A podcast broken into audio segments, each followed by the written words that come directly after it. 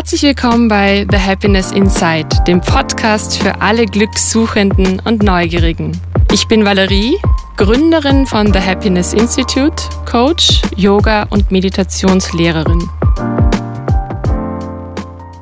Heute spreche ich mit Stefanie Jone über das Glück im Leben und ihre ganz persönliche Geschichte. Stefanie ist auch bekannt auf Instagram unter Warrior Woman. Ich bin vor ein paar Jahren schon auf ihr Profil aufmerksam geworden, weil ich mich mit dem Thema Weiblichkeit, Frausein beschäftigt habe. Aus persönlichen Gründen und aber auch, ähm, weil es das Her Collective gibt mit meiner äh, Freundin und Partnerin Evelyn. Und ja, Stefanie habe ich heute eingeladen, um äh, so ein bisschen mehr über ihre Tätigkeit als Doula, als Women's Health Coach, als Yogalehrerin, Autorin, Mutter, Frau und was auch noch alles so äh, aus ihr hervorzukitzeln ist, zu sprechen. Und da ich eben gerade selber schwanger bin, bin ich natürlich umso neugieriger. Also schön, dass du da bist. Herzlich willkommen bei The Happiness Inside, liebe Stefanie. Dankeschön für die Einladung. ähm, ja, du hast vorab eh schon so ein bisschen den Leitfaden bekommen. Ich baue das Interview gern immer so auf, dass ich meine Gäste selbst vorstellen lasse, weil ich glaube, das ist einfach, man findet da immer die besseren oder die richtigeren Worte. Demnach würde ich direkt die erste Frage an dich übergeben. Wer bist denn du? Was mhm. machst du so? Ja, dein Wort in Gottes Ohr. Ich weiß nicht, ob ich die besseren Worte finde. Ich finde es immer gar nicht so einfach, sich selber vorzustellen.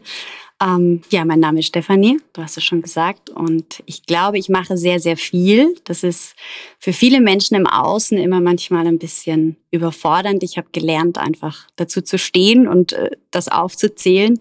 Ähm, ich bin Creative Consultant und Autorin. Das heißt, ich arbeite auch ganz viel ja, im Kundenbereich und habe vor fünf Jahren meine Berufung als Doula und Women's Health Coach gefunden und ja, kann mittlerweile ganz gut davon leben und habe aber trotzdem meine anderen Standbeine noch ganz gerne zur Abwechslung. Ich habe den Begriff Dula tatsächlich über eine ähm, Coachin, die ich in Berlin kennengelernt habe, äh, erfahren, die auch die Ausbildung zur Dula gemacht hat und hatte davor überhaupt keine Berührungspunkte, vielleicht weil ich nicht schwanger war und mich nicht damit auseinandergesetzt habe, aber das, dieser Begriff war mir völlig fremd, ganz lange. Ähm, plötzlich ist das Wort Dula oder der, diese Berufung äh, da. Man, man, man, wenn man so dein Profil auch anschaut, geht es ganz viel um, um bewusstes Muttersein, bewusstes Gebären und so weiter. Inwiefern unterscheidet sich denn die Arbeit, Tätigkeit einer Dula von einer klassischen Hebamme? Was kann man sich denn unter dem Begriff Dula überhaupt vorstellen? Mhm. Also Dula kommt aus dem Griechischen, der Begriff, und heißt Dienerin der Frau. Ist so eine ja, Analogie, mit der ich gar nicht so richtig happy bin. Ich sehe mich eigentlich so ein bisschen als Wegweiserin, als Freundin auf Zeit, vielleicht auch so als Co-Pilotin in der Schwangerschaft und versuche eigentlich Frauen ähm, ja ein Stück weit in ihrer Kraft zu bestärken, in ihrem Vertrauen zu bestärken, dass alles, was sie für diesen Weg ins Muttersein brauchen, schon da ist, dass sie alles in sich tragen. Und ich glaube, früher war es einfach so, dass wir viel, viel früher, so wie du jetzt auch schon sagst, mit Muttersein, mit Schwangerschaft, mit Geburt in Berührung gekommen sind. Du hast vorher noch nie von der Dula gehört, weil du dich mit dem Thema noch nicht befasst hast. Und wir haben irgendwie in unserer Gesellschaft dieses Kinderkriegen eigentlich so hinter verschlossene Türen gepackt und kriegen gar nicht so richtig viel davon mit, bis es uns dann selber betrifft oder das direkte Umfeld betrifft. Und ja, ich habe tatsächlich für mich selber in der Schwangerschaft gemerkt, wow, da sind so viele Themen da, die von der Schulmedizin nicht beantwortet werden, von meinem Arzt, so einfühlsam der war, die mir auch die Hebamme gar nicht beantworten konnte, weil sie gar nicht die Zeit und die Kapazitäten hatte. Und ich habe dann damals auch eine ganz, ganz liebe Dula gefunden, kannte diesen Begriff auch nicht und habe da für mich ganz viele Antworten ähm, gefunden oder vielleicht auch erstmal ganz viele Fragen für mich gestellt, die ich mir so nie gestellt hätte in dieser Zeit. Das heißt, ich glaube, der große Unterschied ist, ähm, dass die Hebammen natürlich ganz, ganz viele Bereiche abdecken, was den medizinischen Part auch anbelangt. Also eigentlich können wir die Ärzte so ein bisschen am Rand parken. Die brauchen wir immer dann, wenn es irgendwie ja vielleicht ein bisschen komplizierter wird, aber im Grunde kann die Hebamme diese ganze Vorsorge auch super, super abdecken. und ähm, ja, sind bei der Geburt tatsächlich auch für alle physischen Prozesse zuständig. Das heißt gar nicht, dass sie die psychischen nicht abdecken wollen würden, aber im Spitalsumfeld, im Krankenhaus ist das eben oft gar nicht so richtig möglich mit den ganzen Strukturen und die Dula ist im Prinzip so dieser emotionale Support. Und es ist ganz unterschiedlich, wann die Familien auf mich zukommen. Also manche kommen wirklich sehr, sehr früh und haben noch gar keine Vorstellung, okay, in welchem Setting möchte ich mein Kind bekommen? Wo möchte ich, ja, Mama werden? Wo möchten wir die erste Zeit als Familie verbringen? Was gibt es überhaupt für Möglichkeiten in diesem System? Und da komme ich dann so ein bisschen ins Spiel und spüre mal ein bisschen rein, was es für Menschen sind, was sie brauchen, wie viel sie schon wissen. Und dann schauen wir gemeinschaftlich, was für sie die beste Entscheidung ist. Ganz oft vermittel ich dann auch Hebammen, wenn ich so das Gefühl habe, okay, die würde gut passen. Oder vermittel in ein gewisses Krankenhaus, wo ich glaube, das würde gut passen. Und das ist so ein bisschen so die Wegweiserin. Eigentlich sind die Frauen, machen das eigentlich alleine, die tragen das alles in sich. Und ich versuche es ein bisschen irgendwie so in die Bahn zu lenken als Dula. Das klingt sehr schön, weil man hat ja, man kommt sofort, sobald man schwanger ist und das auch erzählen darf, mit unterschiedlichsten Menschen in Berührung, die einem ja alle Ratschläge geben oder zumindest die eigene Erfahrung gerne mitgeben auf dem Weg. Und es ist manchmal so ein bisschen schwer zu differenzieren, was kann man quasi für sich wirklich rausnehmen und wovon möchte man sich dann auch wieder distanzieren, weil sind ja nicht alle Geschichten schön, die man hört. Und jede Schwangerschaft verläuft ja auch so individuell. Das heißt, also was jetzt die eine Freundin von mir erlebt, das muss ja überhaupt nicht zutreffen auf mich. Und da ist es natürlich schön, wenn du ins Spiel kommst als Dula, da wirklich auch äh, professionelle und neutrale Unterstützung bietest und da einfach wirklich, so wie du sagst, die Wegbegleiterin, die Unterstützerin auf diesem Weg mhm. ist und ähm, das aber auch nochmal aus einer anderen Perspektive macht. Genau, ich glaube, die neutrale Begleitung ist auch ein total gutes Stichwort tatsächlich. Weil es geht mir gar nicht darum zu bewerten, sondern weißt, es geht darum, so ein bisschen die Mitte zu finden zwischen diesem Schwarz und Weiß, ja, was wir ja. bei uns so in der Gesellschaft einfach haben. Und wie du sagst, es sind immer entweder total schöne, bestärkende Geschichten oder es sind die total traumatischen Geschichten. Und es gibt aber eigentlich richtig, richtig viel dazwischen. Und ich glaube, es ist wichtig, auch mit gewissen Erwartungshaltungen aufzuräumen, einfach. Mhm. Ganz generell im Leben, aber in der speziellen Zeit, Fall, ja. Mhm. in der speziellen Zeit auf, auf jeden Fall. Also ich, seitdem ich weiß, dass ich schwanger bin, ist da so ein gewisser Prozess in mir in Gang gekommen, ähm, wo man natürlich auch die eigene Rolle als Frau hinterfragt, welche, welche Rolle als Mutter will ich irgendwann mal spielen, wie kann ich gut für mich sorgen, äh, wie kann ich mich gut abgrenzen von dem, was vielleicht im Außen geschieht. Ne? Also da gibt's ja so viele ah, Facetten, so viele mhm. Emotionen, natürlich auch durch die Hormone bedingt. Ähm, dass es total wichtig ist, da Unterstützung zu finden und sich das auch vielleicht auch wirklich zu nehmen, zu schenken, diese Hilfe auch anzunehmen. Also ich habe auch mit Bekannten gesprochen, die natürlich auch meine also ihre Hilfe quasi angeboten haben, um äh, Gesprächspartner zu sein in dieser besonderen Zeit. Aber eben, wie gesagt, da ist es vielleicht sogar ratsamer, mit jemandem wie dir zu sprechen, um diese gewisse Neutralität auch wirklich beizubehalten. Genau, ja das Thema Frau sein. Du hast gesagt, du bist durch deine eigene Schwangerschaft jetzt auch äh, auf diesen Weg gekommen.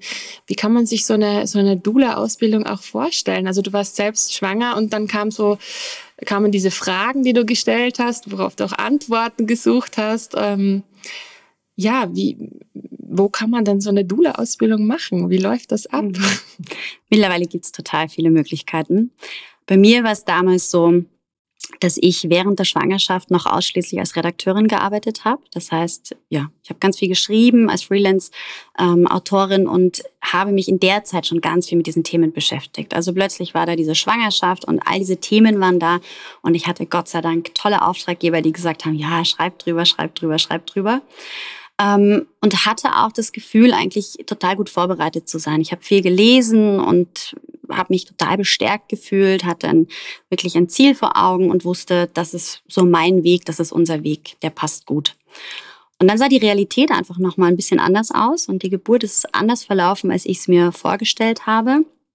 Ähm, sicher auch in, einem, in guter Hinsicht nachwirkend ähm, gesehen, aber es ist tatsächlich so, dass ich schon im Wochenbett, ich glaube in der ersten Woche einfach für mich gespürt habe, ich will nicht nur drüber schreiben, also ich möchte gerne in diesem System etwas verändern, sondern ich möchte gerne an vorderster Front kämpfen. Das war so ein bisschen mein Spirit damals und ich habe dann einfach ein bisschen gegoogelt und recht schnell in der Steiermark ein Training gefunden, das österreichische Dula-Training und habe da eigentlich eine E-Mail hingeschrieben und es hat sich ergeben, dass noch ein letzter Platz frei war und dann bin ich tatsächlich ich glaube, sechs Wochen nach der Geburt. Das darf man eigentlich nicht sagen, weil ich bin ja eine große Verfechterin des Wochenbetts. Ähm, aber ich ja. bin mit Stillbaby dann zum ersten Ausbildungswochenende wow. gefahren. Und das ist tatsächlich bei diesem Training so, dass es ein Präsenztraining ist. Das heißt, man hat sehr intensive Ausbildungswochenenden, äh, wo man sich mit bestimmten Themen auseinandersetzt. Gar nicht nur mit Schwangerschaft und Geburt, sondern ganz viel auch mit den Themen Frau sein, wirklich nochmal in Verbindung gehen und überhaupt verstehen, okay, warum haben wir denn diese Diskrepanz überhaupt zwischen ja, unserer Realität und dieser alltäglichen Welt und dem, was wir vielleicht als Frauen gerade in der Schwangerschaft dann plötzlich empfinden oder was da plötzlich aufkommt. Und das war total schön. Ich wusste auch erstmal gar nicht, mache ich das nur für mich? Wird das einfach ja ein Stück weit meine heilende Reise ähm, und mein, mein Weg, diese ganze Erfahrung zu verarbeiten? Und dann habe ich aber recht schnell gewusst, na, ich möchte super gern mit Frauen arbeiten. Und es gibt aber mittlerweile wirklich viele Online-Trainings auch. Es gibt ähm, viele unterschiedliche Präsenztrainings. Ich glaube, es kommt wirklich sehr darauf an, wenn man vorher auch schon weiß, okay, möchte ich damit arbeiten, mit welchen Frauen möchte ich arbeiten, in welche ja, Sparte möchte ich so ein bisschen rein, ähm, dass man dann vielleicht wirklich schon schaut, welches Training ist das Richtige für mich. Weil sie haben alle ja, ganz, ganz viele Benefits und ich glaube, es ist einfach gut zu schauen, welches Training passt zu mir auch als Person. Ja, du bist ja auch Yogalehrerin, mhm. Kundalini-Yoga. Mhm. Ähm, und damals, also vor vielen, vielen Jahren, auch schon wieder zehn Jahre liegt es zurück, als ich meine erste Yogalehrerausbildung gemacht habe, war das ja auch so die Frage, mache ich das Training für mich, um meine Praxis mhm. zu vertiefen, um meinen Weg da irgendwo zu gehen, zu finden? Oder ist es dann doch etwas, was ich am Ende des Tages dann gerne weitergeben möchte? Und ich letzt, letztendlich habe ich mich auch für den, für den zweiten Weg entschieden. Wenn du dann so in die Tiefe gehst, mhm. dass du einfach das Bedürfnis hast, okay, das, das muss man weitergeben, weil es so schön ist. Voll. Wer hat dich denn auf deinem Weg so inspiriert? Also ich meine, du hast ja gesagt, du machst ganz unterschiedliche Dinge ähm, und bist auch stolz drauf, das wirklich auch so zu, mitzugeben, weil man, ich selbst mache viele Dinge und höre auch immer wieder nach wie vor, man sollte sich doch für einen, eine Sache irgendwie äh, entscheiden, um den Fokus zu setzen, um darin richtig gut zu sein. Aber ich muss auch sagen, also ich finde diese Vielfältigkeit einfach wahnsinnig inspirierend und befruchtend und bin froh, dass ich nichts davon ganz aufgegeben habe. Mhm. Wie geht's denn dir damit, diesen Facettenreichtum deiner Berufungen vielleicht auch äh, unter einen Hut zu bringen und was inspiriert dich auf dem Weg? Mhm. Ich glaube, ich habe auch sehr, sehr lange gebraucht, das anzunehmen tatsächlich. Ähm, habe dann auch viel mit Human Design gearbeitet und verstanden, das ist einfach so meine ja, mein, mein Grundtypus und das passt auch. Und für andere ist es sicher besser, sich zu fokussieren und ich brauche einfach auch diese Abwechslung. Ich finde auch gar nicht, dass die Bereiche ähm, ja nicht so viel miteinander zu tun haben, sondern tatsächlich, wenn ich schreibe, schreibe ich auch ganz viel über die Themen, die mich natürlich als Doula und Women's Health Coach beschäftigen. Ähm, auch wenn ich als Creative Consultant arbeite, arbeite ich eigentlich ganz viel mit Klienten, die auch aus diesem Bereich kommen. Insofern passt das für mich total stimmig irgendwie zusammen. Ähm, was inspiriert mich oder wer inspiriert mich damals auf dem Dula-Weg war es zum Beispiel die ähm, Domaino Kirki, die ja auch Musikerin ist und Dula und ähm, ja, auch Schauspieler, die macht einfach auch sehr, sehr viele verschiedene Dinge. Ähm, die Erika Chidi von Loom Headquarter, kannst du vielleicht mal ja, googeln und danach schauen, wer diese Packe ich alle in die Show Notes, damit Super, man da direkt äh, hinfindet, die richtigen Namen. Genau.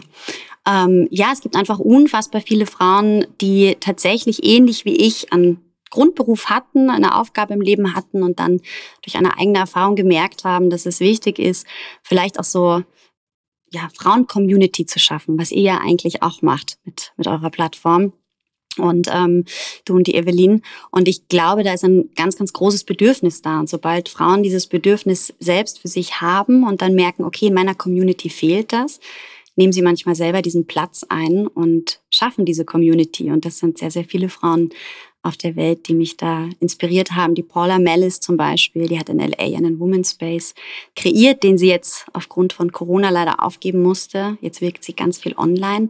Aber das sind einfach so Orte und Frauen, die mich da ein Stück weit begleitet haben und wo ich gemerkt habe, wow, das ist so kraftvoll, das einfach zu schaffen. Als Raum, egal ob es ein, ein physischer Raum ist oder ein emotionaler, ein psychischer Raum. Und ja, ja, ich finde das total wichtig. Also wie gesagt, ich, ich bin einen äh, ähnlichen oder einer ähnlichen Vision folge ich nach wie vor und mhm. ich finde das so schön und kraftvoll, wenn Frauen zusammenkommen und etwas gemeinsam erschaffen. Mhm. Egal eben, wie du sagst, ob das jetzt ein physischer Raum ist oder ein energetischer Raum.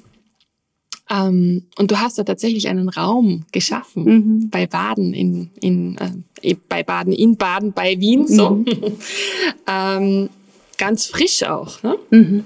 Vielleicht magst du darüber ein bisschen erzählen, was so deine, ja, deine Idee, deine Vision mit diesem schönen Space so ist. Mhm. Tatsächlich war das auch wieder ähnlich wie die Reise zum Dula sein, dass ich selbst ein Bedürfnis hatte und gemerkt habe, dass Frauen in meinem Umfeld ein Bedürfnis haben und dass es darauf eigentlich keine richtige Antwort gibt oder eben einfach keinen, keinen Raum gibt, wo man einfach mal auch diese Fragen offen stellen kann. Und ja, diesen Gedanken hatte ich schon sehr lang. Ich habe auch lange überlegt, ob ich diesen Raum digital schaffe, um einfach als energetischen Raum Gemeinschaft zu kreieren. Und habe aber, glaube ich, allein wegen der ganzen Corona-Krise gemerkt, ich habe so ein Bedürfnis nach Zusammenkommen, Menschen treffen, dass ich ja einfach meinem Bauchgefühl vertraut habe und als ich diesen Ort entdeckt habe, ja gesagt habe und gesagt habe, ich mache das. Es war eine große Herausforderung, ehrlicherweise, ist es immer noch, weil natürlich Corona nicht vorbei ist und wir nur bedingt Dinge anbieten dürfen. Und nichtsdestotrotz bin ich sehr, sehr froh, dass der Raum da ist, wo er am Ende hingehen wird nach der Krise. Also was passieren wird damit, das steht gerade so ein bisschen in den Sternen. Also er wird bleiben, auf jeden Fall, als Ort. Aber was inhaltlich passieren wird, da merke ich einfach, hat sich bei mir auch in den letzten Monaten total viel wieder verändert. Und ich bin gespannt, was da passiert. Im Moment ist es so, dass verschiedene Frauen ähm, ja, Kurse anbieten, Frauenkreise anbieten, Yoga anbieten, Workshops anbieten. Also wir haben Kreativworkshops, zum Beispiel mit der Anna Ries. Wir hatten Kreativworkshops schon mit der Dünja Kritschek, das ist eine Künstlerin, und mir ist es total wichtig, wenn wir so über Achtsamkeit reden, über Bewusstseinsentwicklung, über die Auseinandersetzung mit der Weiblichkeit, das auf verschiedenen Ebenen zu machen. Ich finde so diese kreative Ebene total wichtig und mag es dann gern mit Frauen zusammenzuarbeiten, die das mit ihren Händen auf ganz verschiedene Art und Weise tun, so dieses Hands-on-Prinzip. Und genauso gibt's aber auch Yoga- und Meditationskurse, ganz viel natürlich Schwangerschaftsvorbereitung, äh, Geburtsvorbereitung, Schwangerschaftsretreats und ja, mal schauen, wo es hingeht ab Herbst. Jetzt machen wir im August ein bisschen Sommerpause. Super, super schön, das ganze Angebot. Ich habe mir natürlich angeschaut, was du auch alles anbietest und es gibt es sogar so Mama Blessings, mhm. also Stadt, Stadt oder also quasi als Alternative zur klassischen Babyshower, wie man es aus Amerika ja irgendwie übernommen hat.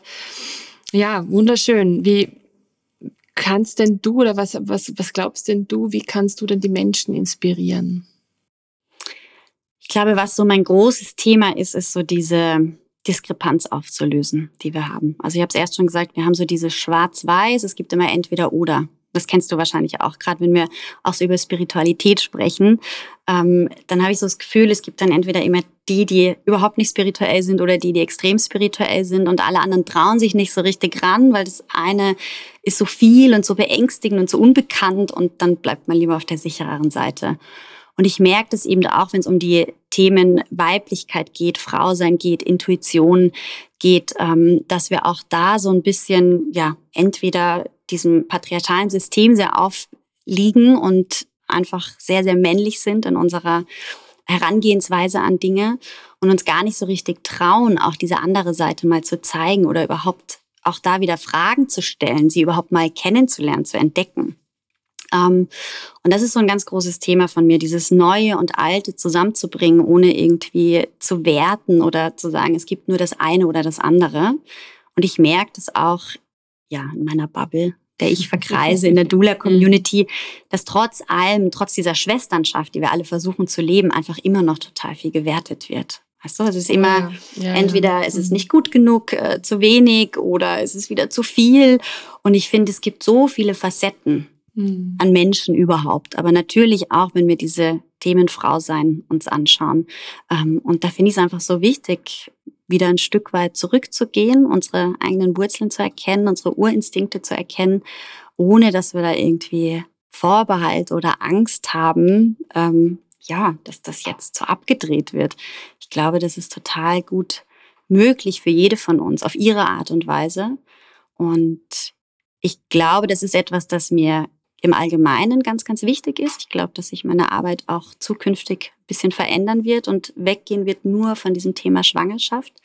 Aber ich finde eben, dass es in dieser Zeit als Schwangerschaft, in diesem Prozess des Mutterwerdens einfach total total gut sichtbar ist, was da passiert, weil wir nämlich da ganz automatisch, egal wie wir vorher gelebt haben, plötzlich mit Dingen konfrontiert werden, mit Fragen konfrontiert werden, von denen wir gar nicht geglaubt haben, dass wir uns die je stellen werden. Und dann gehen wir da raus und mhm. da gibt es natürlich nicht so richtig viele Antworten oder immer nur diese Schwarz-Weiß-Antworten. Und ich versuche da so ein bisschen die Brücke zu schlagen und auch, auch Frauen diese Themen zugänglich zu machen, die da vielleicht einfach noch ein bisschen zurückhaltend sind, weil ich glaube, es steht uns allen zu. Ein wahnsinnig schöner Auftrag, mhm. ja. So, also das ähm, berührt mich persönlich total, weil mir das selbst so am Herzen liegt und ich finde es schön, wie du das quasi in deinen Worten so auf den Punkt bringst, weil diese Diskrepanz zwischen gehe ich den Weg der Spiritualität oder den Weg ich weiß gar nicht, was, was, was, was äh, die, die andere Seite ist. Ich, ich könnte das gar nicht mehr so in zwei Welten splitten, aber ich weiß, dass es diese zwei Welten irgendwo gibt, weil die habe ich auch in mir immer gehabt und ich dachte immer, ich muss mich entscheiden zwischen meinem Weg als Kreative, die aus der Werbung kommt, sehr, doch sehr kopflastig zum Teil. Und dann war da aber dieser Teil in mir, der sich so danach gesehnt hat, in diese spirituelle Welt einzutauchen. Dann war plötzlich das Yoga ganz groß und der Wunsch, auch mit Frauen zu arbeiten, weil ich dann die Tiefe gegangen bin und vielleicht auch nach meinen eigenen Wurzeln so ein bisschen gesucht habe wie bringt man diese zwei Welten zusammen? Sind es überhaupt zwei Welten oder ist das wirklich nur im Kopf, diese Vorstellung, dass man das getrennt halten muss? Weil viele eben, wie du sagst, vielleicht auch ehrfürchtig sind vor dem, was man nicht so begreifen kann. Und auch in meinem Coaching ist das ein, ein großes Thema, weil ich dann immer sage, ja, okay, ich mache zwar systemisches Coaching, das ist vielleicht zu einem gewissen Teil auch analytisch, wenn man versucht, Klarheit zu finden, Strukturen zu finden. Das hat ja auch etwas, was man begreifen will, auch kognitiv. Und trotzdem ist diese Komponente der Emotionalität und des Körpers, des Systems, in dem wir als Mensch so im Körper auch leben, so wichtig, alles zu integrieren, weil wir sind nicht nur der Kopf, sondern da hängt ja auch noch ein ganzes Stück Körper mit dran, wo das Herz drin ist, die Seele, der ganze Energiekörper ist da. Und das möchte ja eingebunden werden. Und das kann man nicht trennen. Das ist einfach so wichtig zu verstehen. Und ich glaube, das macht einfach vielen Menschen, die sich damit noch nichts auseinandergesetzt haben, das ist irgendwie strange. Ja. Und wie du sagst, gerade in der Schwangerschaft, ähm, ich merke, dieses Thema Intuition ist plötzlich so ganz stark da. Natürlich habe ich mich immer wieder damit auseinandergesetzt durchs Yoga, aber wow, okay, ich kann manche Entscheidungen gar nicht mehr anders treffen, als auf, nur auf meinen Körper zu hören, ja. zum Beispiel. Das war nie so präsent. Mhm. Also von daher großartig, da auch vielleicht so ein Stück weit Übersetzer zu sein für Frauen, die vielleicht noch gar nicht wissen, was passiert denn da eigentlich in dieser Zeit mit mir. Mhm. Und ich finde das Thema Geburt dann auch so spannend, wenn wir über solche Dinge sprechen. Ähm, weil wir glauben in unserer westlichen Welt, Geburt ist ein physischer Prozess. Mhm. Das ist das. Wir gehen in Geburtsvorbereitungskurse und dann bekommen wir erklärt, was passiert währenddessen, ähm, wie kann man irgendwie als Frau mitarbeiten, wie kann man atmen, wie kann man sich positionieren, bewegen, damit das Baby einfach gut geboren wird. Und ich finde es ja, nach den ganzen letzten vier Jahren eigentlich viel, viel spannender, sich anzuschauen, was passiert denn auf physischer, auf, äh, auf psychischer und auf energetischer Ebene. Weil eigentlich ist es viel mehr ein emotionaler, ein psychischer Prozess als ein physischer. Immer dann, wenn physisch irgendwo was nicht weitergeht oder wenn Dinge passieren, ist das ganz, ganz oft zurückzuführen auf etwas, was einfach im Herzen, im, im Kopf irgendwie stattfindet, ähm, was einfach nicht sichtbar ist und was ausgesprochen gehört. Und das ist ganz interessant, da einfach, weil da zeigt sich dann so diese Diskrepanz ganz oft, finde ich, wie sehr dann wirklich Gedanken oder Emotionen vielleicht auch einen physischen Prozess ähm, blockieren können oder eben nicht blockieren können. Und diese Auseinandersetzung finde ich einfach ganz, ganz wichtig, dass wir dem auch ein bisschen Raum geben, weil die Frauen das natürlich spüren, die Frauen das irgendwie für sich erfahren und dann gar nicht zuordnen können. Ja, spannend. Mhm.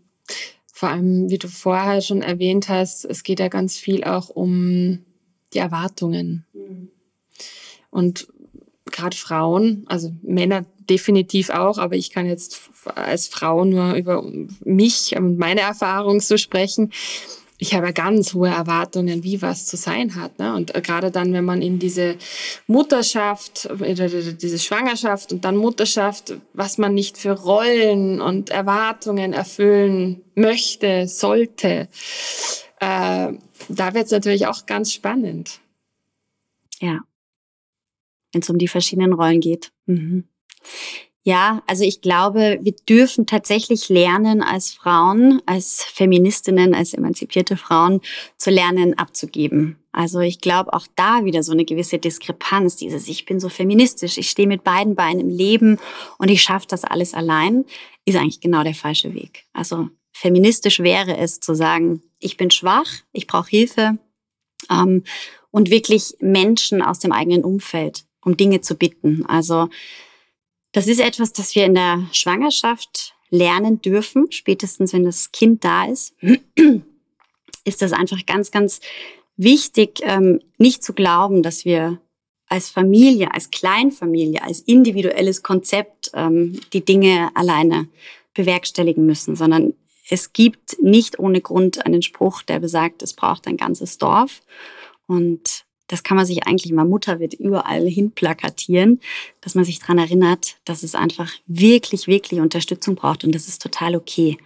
Wir ziehen Kinder nicht alleine groß. Wir werden nicht alleine Mutter, sondern wir dürfen in diesem Prozess auch wirklich schauen, okay, wo sind meine Ressourcen im Außen? Also Ressourcen ist ein ganz, ganz wichtiges Thema, wenn es ums Mutterwerden geht. Und ich glaube, wir sind so ein bisschen ähm, diesem Trugschluss erlegen, dass wir als Feministinnen alle Ressourcen bei uns finden müssen. Ja, also all diese Facetten, die wir erfüllen, die Businessfrau und die Mutter, die Hausfrau, ähm, ja, die Freundin, die Partnerin, alles, was da irgendwie dazugehört, das ist einfach too much. Ich habe es noch nicht gelesen, aber es gibt ein ganz tolles Buch. Ich bin sicher, es ist sehr, sehr inspirierend.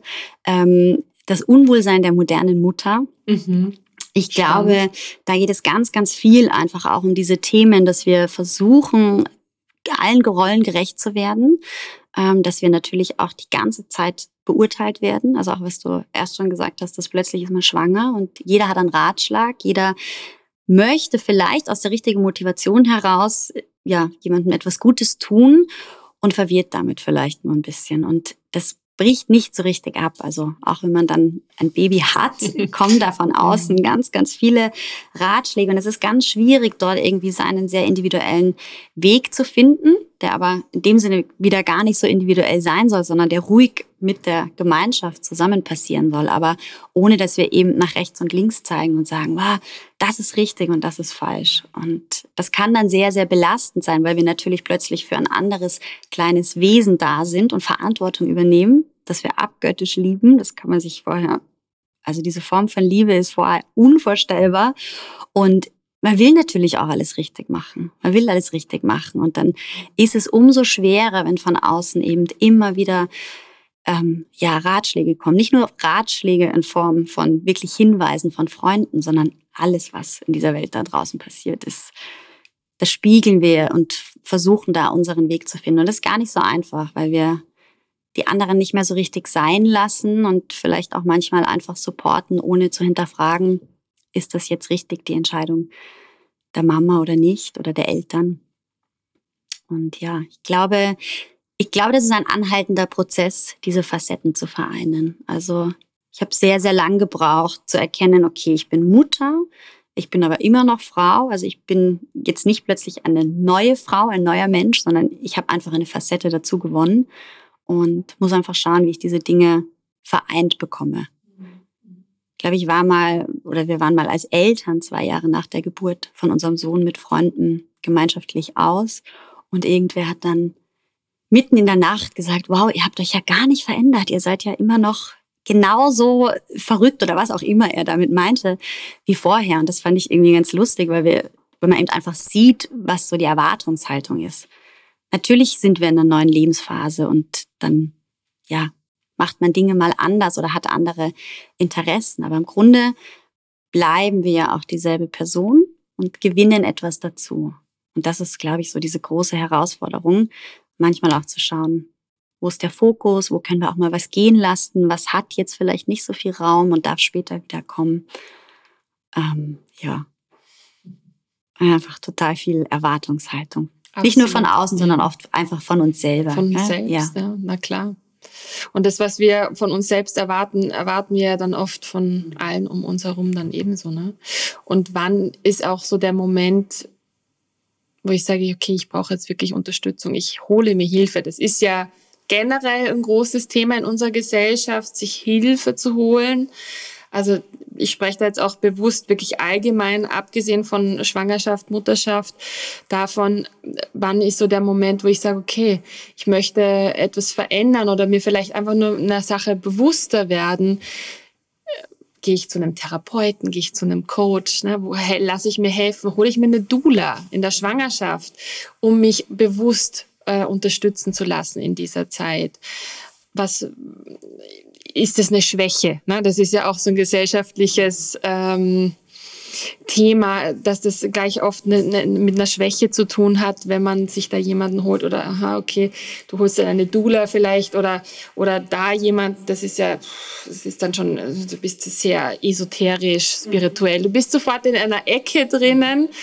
Ähm, und ich glaube, das gilt es auch aufzubrechen. Absolut, ja. Also ich bin total dafür, dass wir unser Konsumverhalten insofern verändern, dass wir ganz viel Support konsumieren, dass wir Coachings machen, Readings machen, ja, uns einfach Unterstützung holen von Menschen, die sich mit gewissen Themen schon auseinandergesetzt haben, um uns irgendwie ein Stück weit mehr zu verstehen und dann im Umkehrschluss natürlich auch nachhaltigere Beziehungen zu führen, nachhaltigere Gemeinschaften zu kreieren, um wirklich ja, irgendwie ein gesundes Beisammenleben zu schaffen, weil das ist uns wirklich sehr, sehr verloren gegangen und ähm, wir geben so viel Geld für Dinge aus, für materielle Dinge. Und ich glaube, es könnte sich im Grunde jeder leisten, wenn er anderswo, anderswo Abstriche machen würde, zu sagen, ich bin in einer besonderen Phase meines Lebens, ähm, die ich nicht kenne, die mir neu ist und das ist okay und ich kann und muss mir nicht alles anlesen. Ähm, auch da ist es manchmal schwer, dann wirklich zu differenzieren, was ist was für mich und was ist nichts für uns als Familie oder für mich als Frau.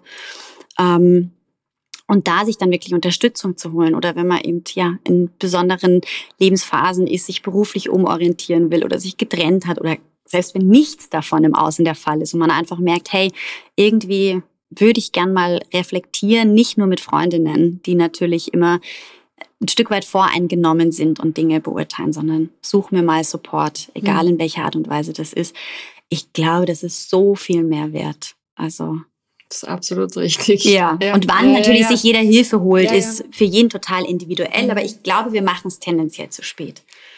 Immer tendenziell zu spät. Ich hatte da gerade unlängst mit einer Arbeitskollegin ein Gespräch darüber, weil sie meinte, sie würde niemals Geld ausgeben für ein Coaching. Hm. Ähm, wo ich dann gesagt, oder das wäre es ihr nicht wert oder so. Und dann habe ich gesagt, ich glaube, dass sich dieses Mindset ja, dass, dass das ganz weit verbreitet ist grundsätzlich, aber dass sich das ändert. Also ich merke auch, welche Klientinnen zu mir kommen und wie jung die auch oft sind und dass die jetzt nicht irgendwie aus einem Umfeld kommen, wo das Geld jetzt irgendwie äh, gerade nur so fließt, sondern die sagen halt einfach, okay, das, das ist es mir wert, diesen Veränderungsprozess irgendwie mir anzuschauen und mir da Hilfe zu holen oder Hilfe zu holen, Unterstützung zu holen. Und dann, ja, dann ist es ihnen das aber auch wert. So. Also ich glaube, es ist immer eine Sache der Wertigkeit, wie du sagst. Und wir geben so viel Geld für ganz Unnützes aus. Ja. ähm, ja, warum nicht in die eigene Entwicklung? Genau, ich glaube, es auch ganz viel, hat ganz viel damit zu tun, wie viel Wert wir uns selber geben auch. Also ich erlebe ganz oft Frauen, wie du sagst, ganz unterschiedliche finanzielle Möglichkeiten. Die einen haben die Mittel und sagen, sie möchten gern jemanden an ihrer Seite haben, der sie da so ein bisschen durchguidet durch diese ganze Zeit. Und dann gibt's aber genauso die, die sagen, hey, das war für mich immer klar, dass wenn ich in dieser Situation bin, dass ich jemanden an meiner Seite haben möchte, den ich Tag und Nacht anrufen kann ohne dass es die beste Freundin ist, die ich dann schon nerve mit diesen Themen, weil sie gerade in einer anderen Lebensphase ist ähm, und die wirklich neutral mir gegenübersteht, vielleicht auch gewisse Dinge spiegelt, weil ganz oft, ich gebe ja keine Tipps in dem Sinne ähm, den, den Menschen, den Familien, mhm. dass ich sage, schaut, das wäre mein Weg, das wäre meine Empfehlung, sondern ich spüre ja rein, was ist da, was, was haben sie eigentlich für sich schon als Antwort gefunden, vielleicht noch nicht sichtbar. Ähm, trauen sie sich nicht auszusprechen, was auch immer, sondern im Prinzip sind wir ja sowas wie ein Spiegel irgendwie auch und versuchen einfach rauszukitzeln, was eigentlich da ist, was nur manchmal im Alltag schwer zu erkennen ist. Und ich glaube, ich glaube, dieses Geld ist nie falsch angelegt. Niemals. Absolut nicht, absolut nicht. Ähm, ja, Stichwort zu herausfordernde Zeiten oder Situationen, in denen man vielleicht noch nie war. So hast es du beschrieben gerade, dass die neu sind und wo man nicht so genau weiß, wie orientiert man sich.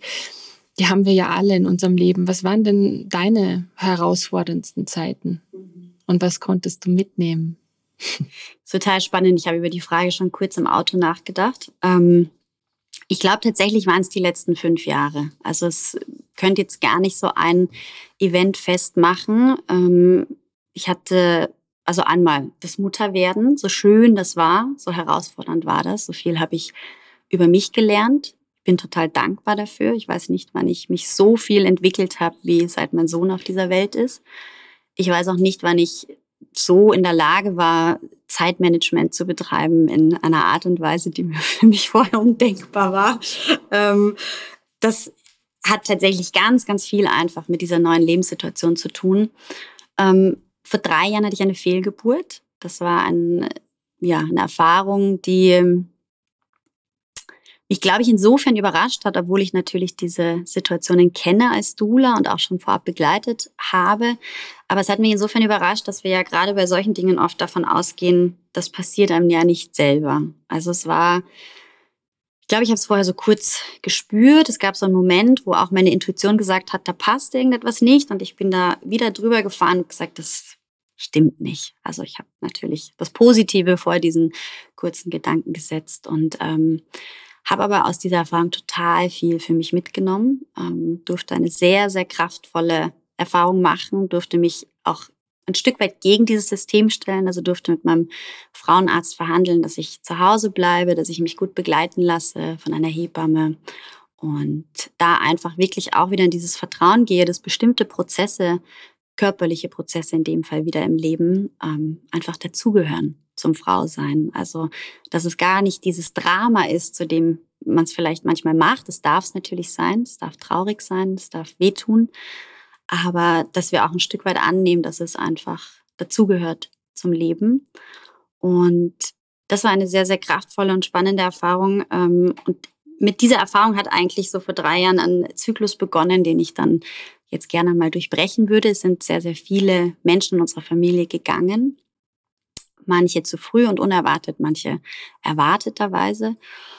Und das ist etwas, das natürlich immer eine große Herausforderung ist, ähm, was mich aber mit dem Thema Tod einfach ganz viel in Berührung gebracht hat und auch da wieder diese Erfahrung Geburt, Tod, da sind so viele Dinge, die Hand in Hand gehen und da plötzlich für mich zu entdecken, ähm, dass das, was ich geglaubt habe, was ich spirituell schon spüre, was ich irgendwie auch gern leben würde, äh, was plötzlich auch so im engen Freundes- und Familienkreis akzeptiert und angenommen wurde, weil alle völlig überfordert waren mit manchen von diesen Situationen und dann ganz oft zu mir gekommen sind und gesagt haben, tu was, mach irgendwas, dass es uns besser geht. Und ich dachte so, ich kann nicht machen, dass es euch besser geht, aber mhm. ich kann euch einen anderen Zugang aufzeigen zu diesen Themen, die uns so, die so tabuisiert sind, mhm. dass wir einfach ja, für uns gar keine Bewältigungsmechanismen finden, außer vielleicht zu verdrängen.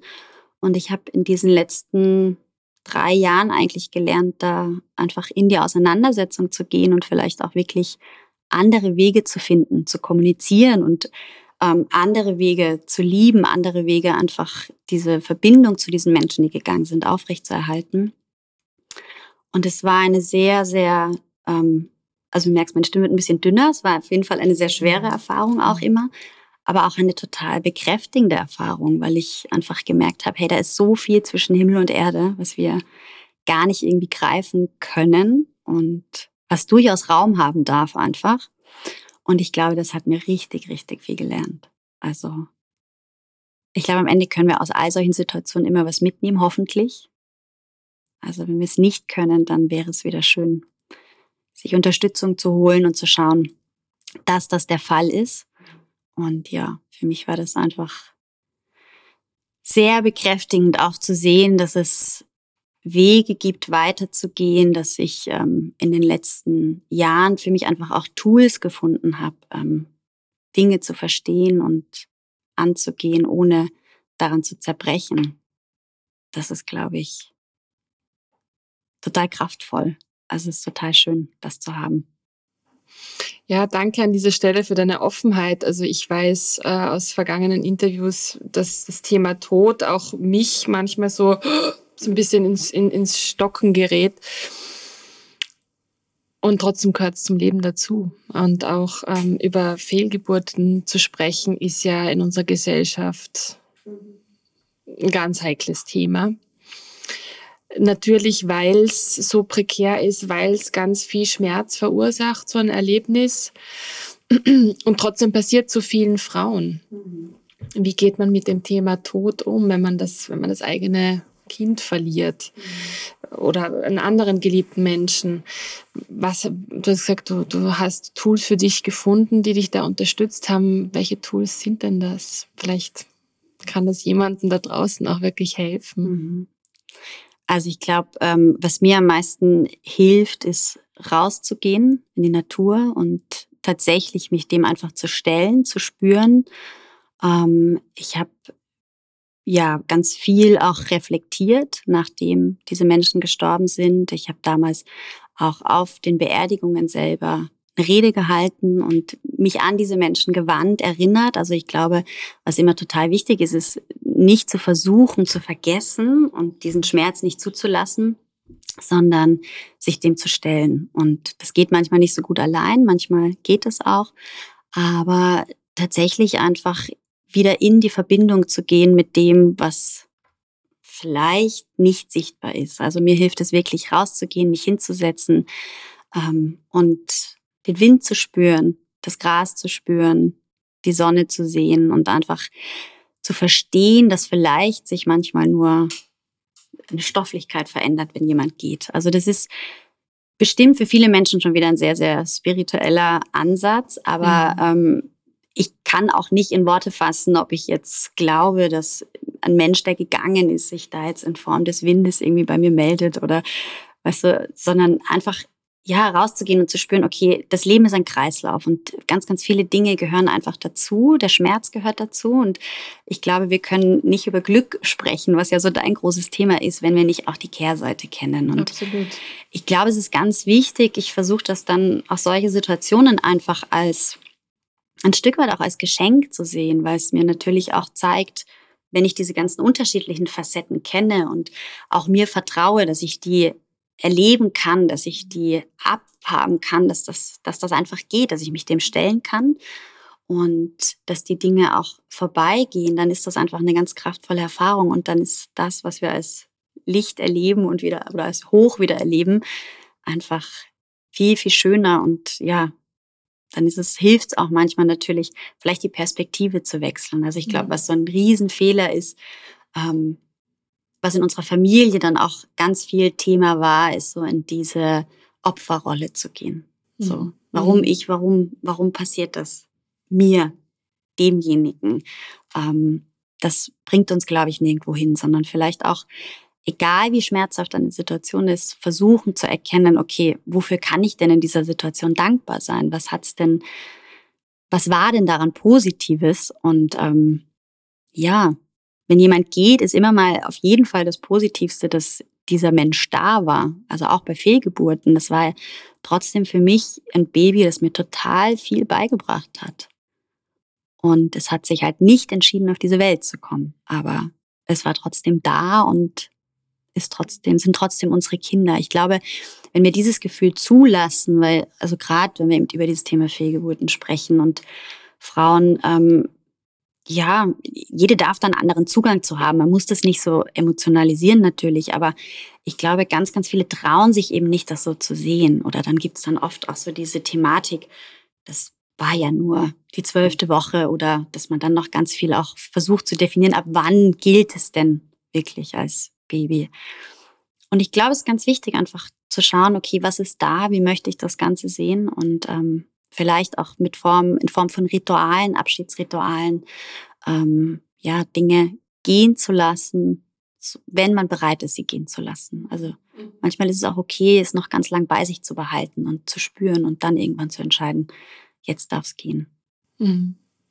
Ja, ich glaube auch, dass das Timing und das in sich hineinspüren, wann ist der richtige Zeitpunkt, um loszulassen, da ganz wichtig ist. Mhm. Und so wie du sagst, ähm, zum Leben gehört nicht nur Sonnenschein, es gehören eben die Schattenseiten genauso dazu, die ja bis zum gewissen Grad einfach integriert werden wollen in unser Leben. Es, es gibt einfach von allem zwei Polaritäten. Das gehört zum Leben dazu und erfordert aber auch oft ganz viel Mut, da hinzuschauen und zu sagen, okay, ja, es ist Teil des Lebens und es ist nicht etwas, was ich dann weghaben will.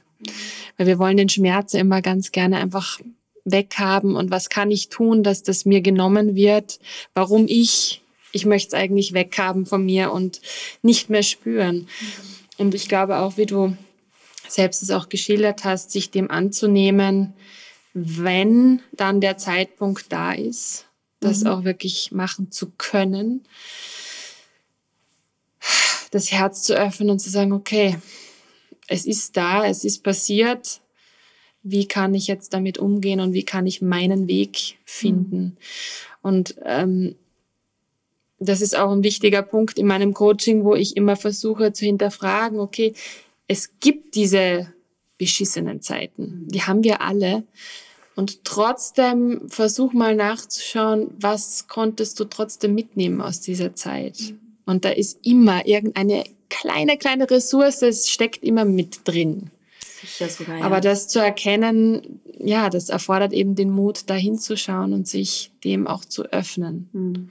Aber ich glaube, nur wenn, wenn man da die Bereitschaft hat, weiterzugehen, dass man eine gewisse Tiefe auch für sich erreicht und dieses Weiterentwickeln von einem selbst möglich wird. Mhm.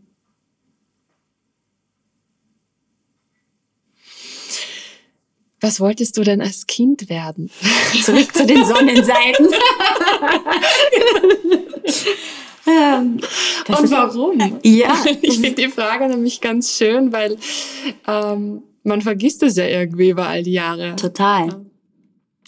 Und ich habe auch echt lang drüber nachgedacht, spannenderweise auch die letzten Wochen sehr oft drüber nachgedacht, weil ich habe in meinem Mentorship-Programm eine Teilnehmerin die irgendwann mal genau das gesagt hat. Sie meinte, ja, sie hat jetzt irgendwo gelesen, wenn man nicht genau weiß, wo man beruflich hin möchte im Leben, soll man sich mal zurückerinnern, äh, zurückerinnern an die Siebenjährige oder den Siebenjährigen, mhm.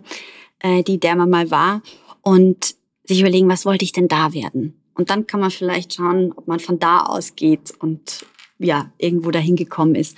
Ich wollte spannenderweise immer schreiben. Also ich glaube, dass das auch irgendwie jetzt in meinem Leben ganz gut passt.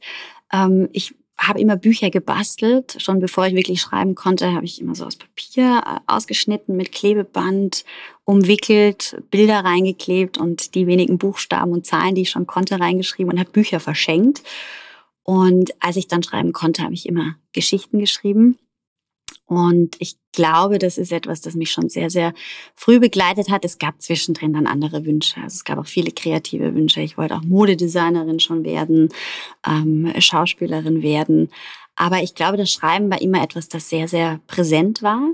Und was auch immer sehr präsent war, was ich gar nicht so als Wunsch verspürt habe, aber was oft von meiner Familie und von Freunden kam, ist, dass sie immer bei mir Rat gesucht haben. Also mein Opa war so jemand, der hat sich von niemandem in der Familie etwas sagen lassen. Er hat gesagt, ich frage die Steffi. und ähm, ich habe mir gesagt, okay. der Opa wird dich mhm. noch anrufen. Er, er vertraut nur auf deinen Rat. Und es gab einfach viele im Umfeld, die immer wieder dann zu mir gekommen sind. Und ich habe mir gedacht, was prädestiniert mich denn dafür? Weil es auch teilweise Themen waren, die gar nicht meine Themen waren. Und heute merke ich einfach, dass ich vielleicht ein Gespür dafür habe, mich auf Menschen einzulassen, zuzuhören und vielleicht auch da dann wieder zu spiegeln, was sie eigentlich für sich selber schon wissen, weil ich gebe in dem Sinn ja kein, kein Rat. Also eigentlich, glaube ich, hat es vielleicht ganz gut funktioniert. Schön. Mhm. Es wurde dir irgendwie so in die Wiege gelegt. Vielleicht. Klingt ganz ja. danach. Mhm. ähm, eine meiner Lieblingsfragen ist das Thema die fünf Minuten Sendezeit in der TV Primetime. Mhm. Einfach, ähm, um herauszufinden, was wäre denn so deine Message für die Menschen da draußen, mhm. wenn alle gleichzeitig vor dem Fernseher, ja, es ist jetzt so ein Beispiel, sitzen, aber das mitbekommen, mhm. sehen, hören, erfahren. Mhm. Lustig. Ähm, ich bin ja Zwilling und Manifesting Generator. Also fünf Minuten ist für mich so Panik. zu, zu, kurz zu oder kurz, zu lang? Ist einfach zu viel zu kurz.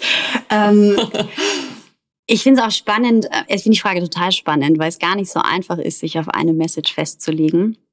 Aber ich glaube, dass ich tatsächlich den Menschen gern nahelegen würde, sich zu trauen, sie selbst zu sein. Also wirklich auf ihre innere Stimme zu hören. Und das ist etwas, das gar nicht so richtig einfach ist, weil wir vom Außen so viel beeinflusst werden, Gesellschaftsformen, Erwartungshaltung, selbst wenn wir für uns glauben, dass wir die längst ad acta gelegt haben und ausgebrochen sind, werden wir, glaube ich, extrem davon beeinflusst. Also auch da wieder macht alle ganz viele Coachings bei der Valerie.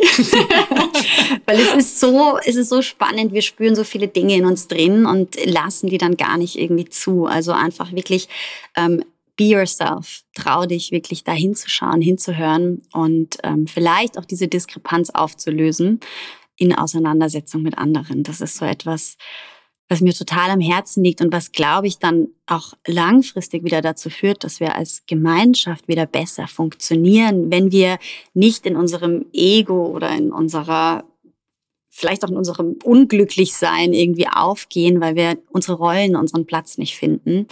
Ähm, und natürlich gibt es total viele andere wichtige Themen wie Klimawandel und jetzt die, ja, alles, was in Deutschland gerade passiert mit den Unwettern. Aber ich glaube, dass vieles wirklich einfach damit anfängt, dass wir ins Bewusstsein gehen, dass wir uns wirklich mit uns auseinandersetzen, uns kennenlernen und uns auch trauen, wir selbst zu sein. Und ich glaube oder hoffe, dass die anderen Dinge dann einfach passieren. Das äh, kann ich unterschreiben und glaube ich auch, denn wenn wir den Autopiloten mal ausschalten mhm. und in unser Tun kommen, und uns mal bewusst werden, so wie du sagst, wer bin ich denn überhaupt? Mhm. Welche Werte sind mir wichtig? Welche Bedürfnisse habe ich eigentlich? Wie will ich leben? Mhm. Dieses Be ins Bewusstsein gehen und das für uns selbst verantwortlich machen, dann haben wir auch einen anderen Umgang mit unserem Umfeld, ganz automatisch. Ja. Und dann zieht das immer größere Kreise. Mhm. Das ist ein Dominoeffekt, glaube ich. Genau. Also, sehr, sehr schön. Du hast ja selber Bücher geschrieben. Vielleicht gehört dein Buch oder deine Bücher sogar dazu. Was, was sind denn so Bücher, die dich nachhaltig glücklich gestimmt haben, die mhm. für dich so, ja, das sind so deine Bücher, die mhm. du empfehlen kannst? Ähm, ich lese total viel. Ich nehme einfach das, was gerade aktuell irgendwie in meinem Regal steht. Also, beziehungsweise, das ist ein Buch, das ich immer wieder total inspirierend finde. Und ich glaube, wenn es darum geht zu sagen, welche Bücher machen mich glücklich, dann meine ich die Bücher, die mich wirklich zum Nachdenken anregen, mich inspirieren oder vielleicht auch ein Stück weit verändern. Das ist einmal ähm, Radikale Zärtlichkeit von äh, Seda Kurt. Vielleicht, ich weiß nicht, ob ich sie 100% richtig ausspreche. Ähm, ja, kann ich jedem total ans Herz legen, wenn es ums Thema Liebe geht, Loslassen geht, Beziehungen geht, wie wollen wir gemeinschaftlich leben. Unfassbar starkes Buch. Wenn es um das Thema Frau sein geht, muss jede Frau Pussy in ihrem Regal stehen haben. Hast du es in deinem nein, Regal stehen? Okay. Nein. Musst du in deinem Regal stehen haben. ähm, ist einfach, ja, ein total starkes Buch, das ich immer wieder auch als Audiobuch, wenn ich irgendwo lange Autofahrten vor mir habe, höre. Weil es wirklich ganz viel darum geht, als Frau sich auch zu trauen, für sich einzustehen. Ich meine, da geht es natürlich viel um das Thema Lust und Sexualität auch. Aber ich glaube, dass wir dort in diesen Bereichen einfach sehr, sehr viel lernen dürfen. Mhm, mhm. ähm, das ist ein wunderbares Buch. Die Wolfsfrau ist auch ein Buch, was Klassiker. Ja, ja, auch einfach jede Frau gelesen haben sollte oder was so auf der Toilette, Klolektüre, wo man immer wieder rein, reinlesen ja. kann. Ähm, auch ganz spannend. Ähm, was ich auch letztens gelesen habe und ich glaube, das hat mich vor allem ja bewegt und glücklich gemacht, weil es natürlich viel auf meine aktuelle Situation auch trifft. Gerade was wir sind von Anna Hoppe, Hope, auch da wieder nicht 100 Prozent, wie sie ausgesprochen wird. Ist ein Roman, wo es einfach um drei Frauen geht, die einen gewissen Lebensplan hatten und das Leben hatte ein bisschen was anderes vor und dann ist es doch alles anders gekommen, ähm, als es kommen sollte. Und ich finde es manchmal auch total schön, mich einfach fallen zu lassen und Romane zu lesen und ja, mich in den anderen Geschichten zu verlieren. Und was ich auch, was ich jetzt gerade aktuell lese, ist Clara und die Sonne. Auch ein ganz starkes Buch, wenn es darum geht, wie lieben wir, wie wollen wir leben. Es ist ein, ein Zukunftsszenario, das gemalt wird, das fast ein bisschen gruselig ist, wenn es um künstliche Intelligenz geht. Aber ich glaube, ein ganz wichtiges und spannendes Buch auch. Wow, damit sind wir gut versorgt. Ich glaube, ihr seid ihr gut versorgt, ja. Ich höre jetzt auf. Danke dafür. Mm, wir kommen auch schon Richtung Ende dieses schönen Gesprächs. Ich möchte gar nicht aufhören, weil mhm. es gibt so viele Themen, die so spannend sind.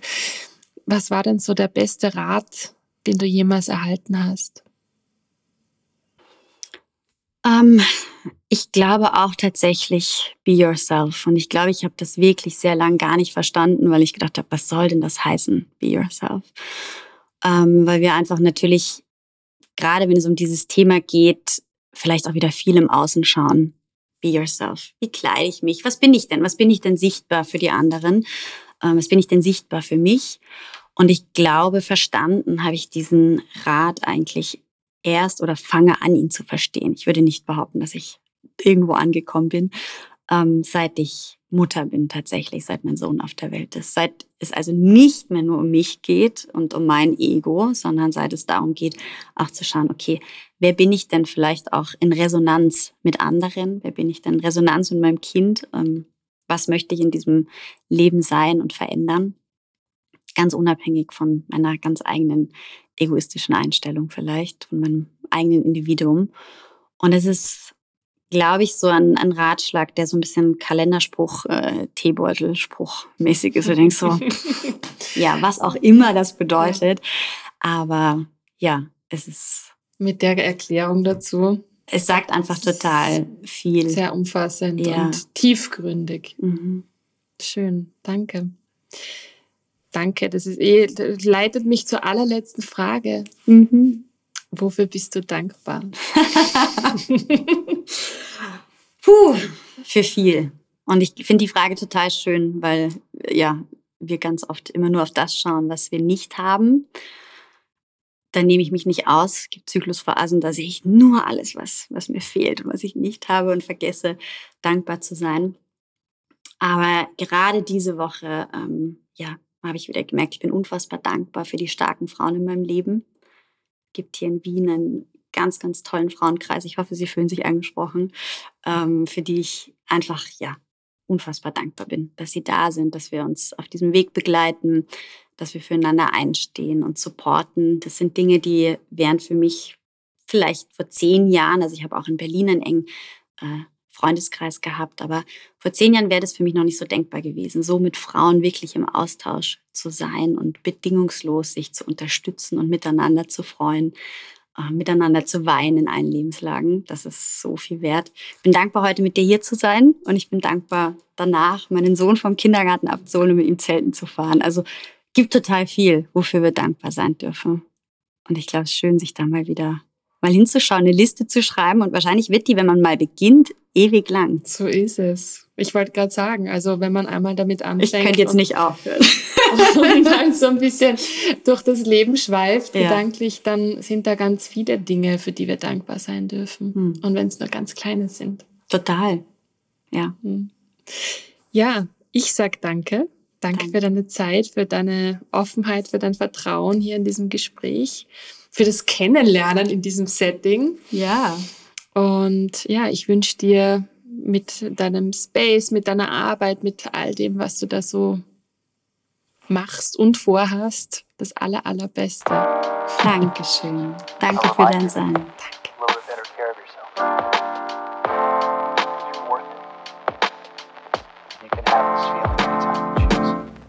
Was für ein schöner Start in die zweite Staffel. Das war ein wahnsinnig inspirierendes Gespräch, das mir persönlich sehr unter die Haut ging. Danke, Stefanie, für deine Offenheit und all die schönen Worte, die du so treffend finden konntest. Für mich persönlich ist es schon eine Kunst, so klar zu sprechen. Ja, und an alle da draußen sage ich ein herzliches Dankeschön fürs Zuhören bei dieser ersten Folge der zweiten Staffel von The Happiness Inside, dem Podcast für alle Glückssuchenden und Neugierigen. Alle Infos, alle Buchtipps und alle Namen, die Stefanie in diesem Interview erwähnt hat, findest du wie gewohnt in meinen Show Notes.